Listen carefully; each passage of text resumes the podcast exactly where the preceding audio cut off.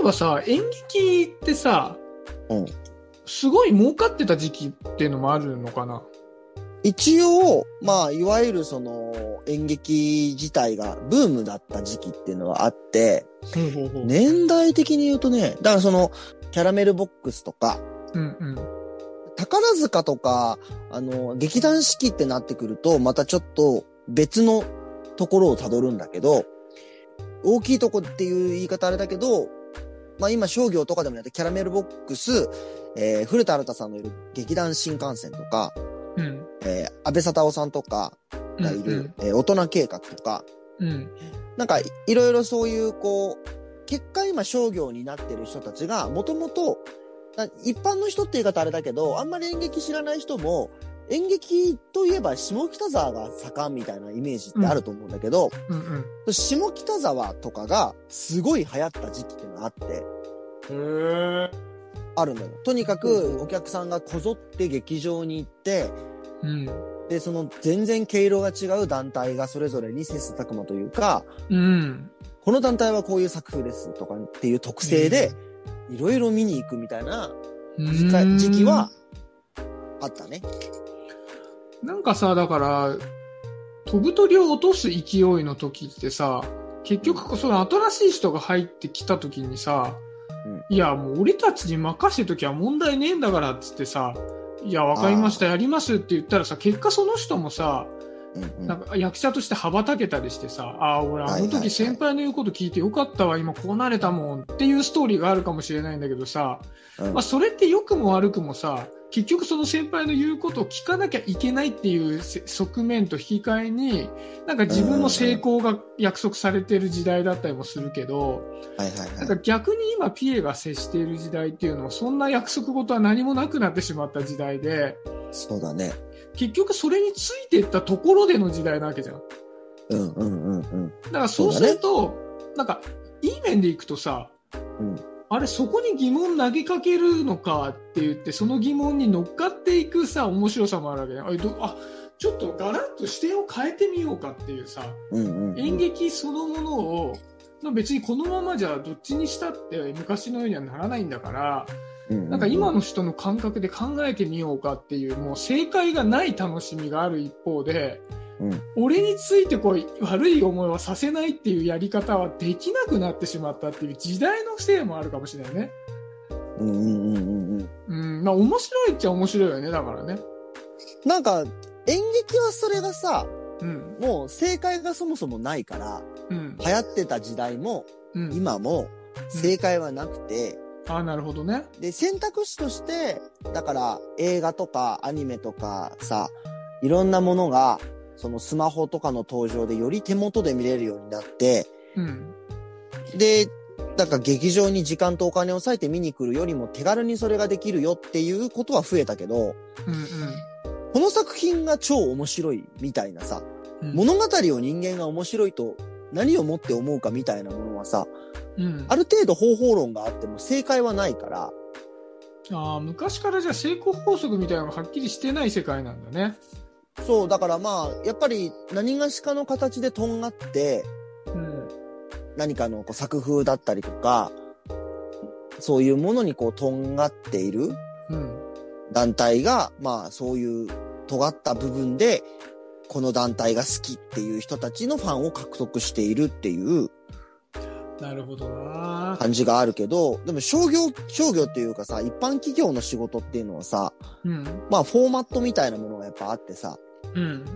それに乗っ取ってるから余計にこう、そのアップデートが難しいというか、うんまあ、ただね、結局企業も今一緒でさ、うんこのじご時世にさ、昔のやり口で、そのまま安泰でやっていくなんて、そんな都合のいい話はなくてさ、そうだよね。そう、もう勝ち筋はとうになくなってるんだけど、うん。まあなかなかね、だからといってっていう話になっちゃうわけですよね。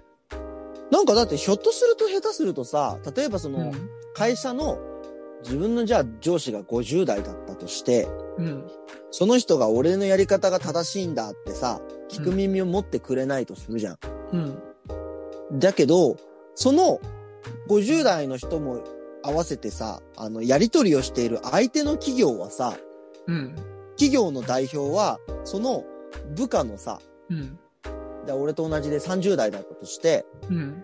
30代の俺が50代の上司に、このやり方だとちょっと効率悪くないですかとか、うん。こういうやり、システム取り入れた方がいいんじゃないですかとかって提案して頭ごなしに否定されて、うん。けど、相手の取引先のさ、その代表となってる人がさ、同じ、俺と同じ30代だったとしたらさ、50代の人のやり方の方がさ、うん。あ、そうだよ。古いってことはあるわけだよね、やっぱりね。だからその、それ、いわゆる企業体質ってやつでさ、いそのいわゆる若いベンチャー企業と古い企業体質のところが取引をしたときに、うんそこの今フロントラインで接種をしている人っていうのはその摩擦に苦しむんだよ結果そうだよね。そういうことだよね。個体個じゃではいられなくなるからその体質を背負わなきゃいけないから、うんいやいやそれちょっと古くないって言われちゃった時はそうなんですよってならざるを得ないっていううん。話ですよ今ピエロのおっしゃる通りの。それっうんて、なんか、具体的にじゃあ結果どうなってるんだろうね？まあ、結局さ、いわゆるベンチャー企業同士だったりすると、そこは柔軟にやりくりするんだろあ、うけどまあそうだよね。年齢が近くなるもんね、だって。近だくなるってしいうか。うん、まあ、あある程度小回りが効いたりするじゃない？にそのうんうんうん人数の少ない企業だったら小回り効かせざるを得なかったりするけど、うん大きな企業だったりするとそれおかしいですって言われたところでだからもうそれ会社で決まってるルールだから、なるほどそそれを言言われてももうどうしようもないんですよってななっちゃうわけ。なるほどね。そう。だからもうごめんなさいと、それがどうしてもダメなんだったら取引はできませんって言わざるを得ない。あそう。なるほど。ど。そそれってそんなに時間がかかるプロセスなんですかね？いや、こういうふうにやってそのままできるものじゃないんですか？だから明日から取引開始できませんかって言っても、いや、うちはうんそれを本社まで上げて、臨養親の審査をして、上がってくるまで2週間はかかるんで、そんなこと言われても無理なんですって言わざるを得な。ないるほど。うん。ああ、なん、なんともだな。なんともかんともだな。なんともかんともなんだよ。だからもうこっちの思考なんていうものは、うん全くね、役に立たないんだよね。まあ今、あれね、はあ古い企業側にいるから、古い企業の考え方で言ってるけどね。うんうんうんそう。なんか、なんだろうね。だからその効率だけじゃないともちろん思うんだけど、なんかね、その、やっぱ、しょうがないとか、こういうものだみたいなのをさ、どこまで行ってもやっぱワクワクしないからさ。ワクワクしないんだよ。でまあ、だからって、じゃあ何でも柔軟にできるかっていうと、会社の規模でさ、すごい人数いたりすると、その俗人的にやられたんじゃたまりませんよっていうのは確かにあったりもするけどね。うん。まあね、ほいほい、その全体に関わるやり方を、なんか。いいねって言って、コロコロ変えたら、舵切れないな。まあ、わかるんだけど、そうだな。職場内でのね、コミュニケーションっていうところのさ、小さいところの枠組みだったらさ、うなん、か、でしかもだってさ、それをさっき、シャシャビにも聞いた通りさ、うんみんなほら、だって、子育てはしてるわけじゃん。大体の人は。上の世代なんて。ええしてますよ。そのさ、子育てしてたらその子供たちがさ、まだ何も知らないところからさ、これって何とか、なんでこうなのとかっていうさ、ことをうん。ね、聞かれるなぜなぜ気をさ、うん。経てるわけじゃん。自分の子供で。な、経てるよ、経てるよ。でもなんか、その経験すらあるはずなのにさ、それを出さずにこう、やっぱり頭ごなしになってしまうのかというのが、なんか、なんかな？なんですかね？まあ、だからこれってね、その、じゃあこうしたらいいんじゃないっていう解決策っていうのはなかなかない、あそうないよ。だから、ないない。うん。さっきも言った通り、時代が違うから、それで良かった時代っていうのもあったかもしれない。ああ、まあ、父親がね、絶対的なね。そう、だから父親が絶対的でさ、父親絶対としておけばさ、本当に稼いできてくれて、いいようにしてくれたかもしれない、家族は、つってさ。まあだからちょっとうるせえけど、確かにね。頑固だな、つって。そのくせ家事もやらんと。子育てもせんといるけど、うん。まあまあまあまあと、それで家のローンも払えているし、みたいなさ、うんお勤めご苦労様でしたと。そういう時代もあったのかもしれないからね。なるほどな。そういうことか。まあだから。そう、ままあね、今の時代はね、そんなことできないからね。あの、そんなわけにはいかない、ね。ううんんうんうん。だってまあね、うん年齢、実年齢だけで言ったらさ、結構シャビとは年、俺、違うじゃん。だって。全然違うよ。だから、うん。まあ、それはそれで、だから時代が違うのもあるよなと思いながら話聞いてるよ。うんうんうん。うん。いやなんか、通常だと、俺割とその、なんだろうな、演劇人みんながそうじゃないかもしんないんだけど、割と、結構その、一個でも年が違うと、うん。絶対敬語を覆さないし、通常は。ああ、なるほどね。そう。もう上ですっていうスタンスで、なんか自然といちゃう。よ、よっぽど本当になんか、なんだろう、仲良くなったりとか、腐れ縁的な感じになってくると、多少、あの、砕けた感じの接し方を上でもする場合はあるんだけど、基本的には、まあ、そうじゃないようにいるんだけど、まあ、ラボはやっぱその特性が、タメ語文化という特性があるのもあって、うん。全然そういう感じにいないようにはしてるんだけど。うん。だあとね、まあ、これ個人的な話をすると、あの、うん多分子供っぽいんだよね。基本的に。自分が。シャビが？そう、子供っぽいわけ。はは。そう、だから、あの、まあ、俺これ他の放送でも言ったことあるんだけど、あんまりこう上下関係っていう認識を持てないんだよね。あの、逆に言うと演劇界ではやっていけない体質かもしれないね。うーん、うん、うんう上ん。まあ、うん。年上の人とかでも、なんかそれ違わないと思ったら言っちゃうし、うんうん。あ、若い人だからっつって、別に召したってふうにも思わないとなってくると、その自分より若い人はいいんだけど、その年上の人とかとコミュニケーションを取るときに、まあなんかね、こう、不和が生じるんですよ。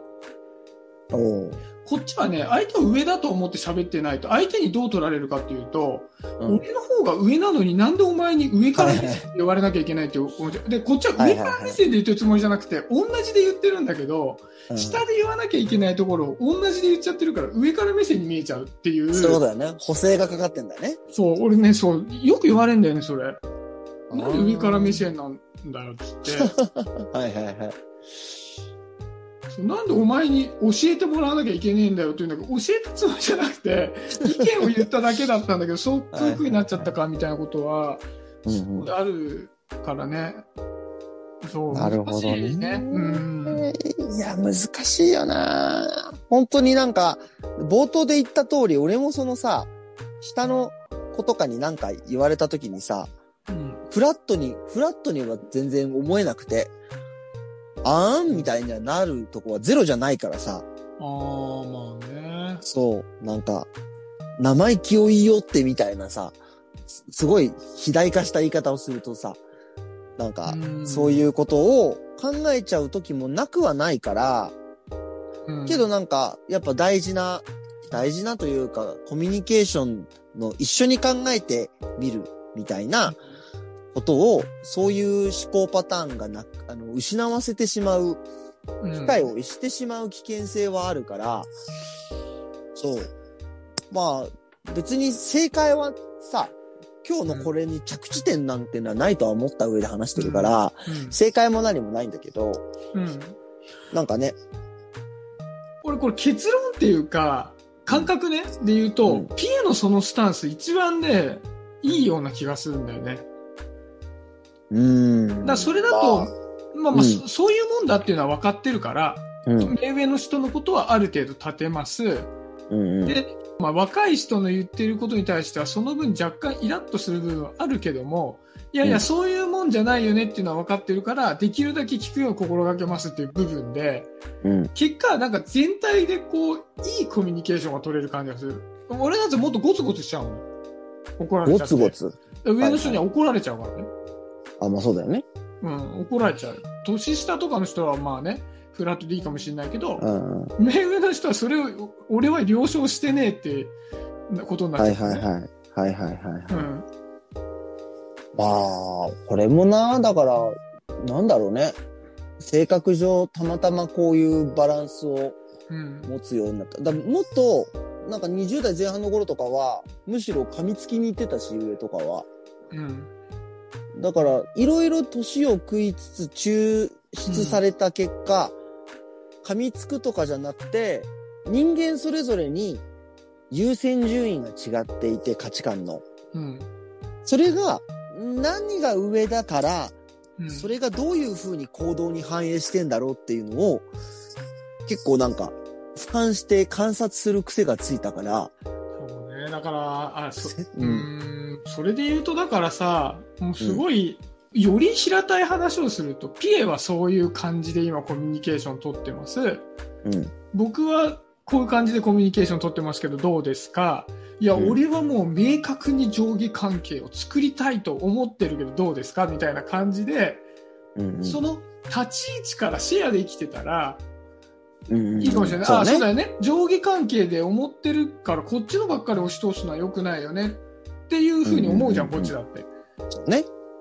そうそう。だからそこはさ、シェアできてないから、お互いのこうコミュニケーション変な感じになるけど、うん。本当はちょっとなかなかむずいかもしれないけど、そこの立ち位置からね、こうなんかね共有していきたいね。うん。そこをだから自分で俯瞰もできてないんだと思うんだよね、みんなね。あまあね、確かにね。そう、口ではさそうそう、口では部下の言うこともちゃんと俺は耳を傾けるぜとかって、人向けには言うんだけど、実際のところそういう状況になったら、あの、自分の中から湧いてくるものからしたら、お前何生意気言ってんだみたいなことがう、ん。まあね。湧いてるとかね、そういう自己分析的なところもやっぱりなかなかうん。ないままの人もいっぱいいるのかもしれないしね。まあ、今こういうふうに自分は言ってるものの、実際は違うかもしれないしね。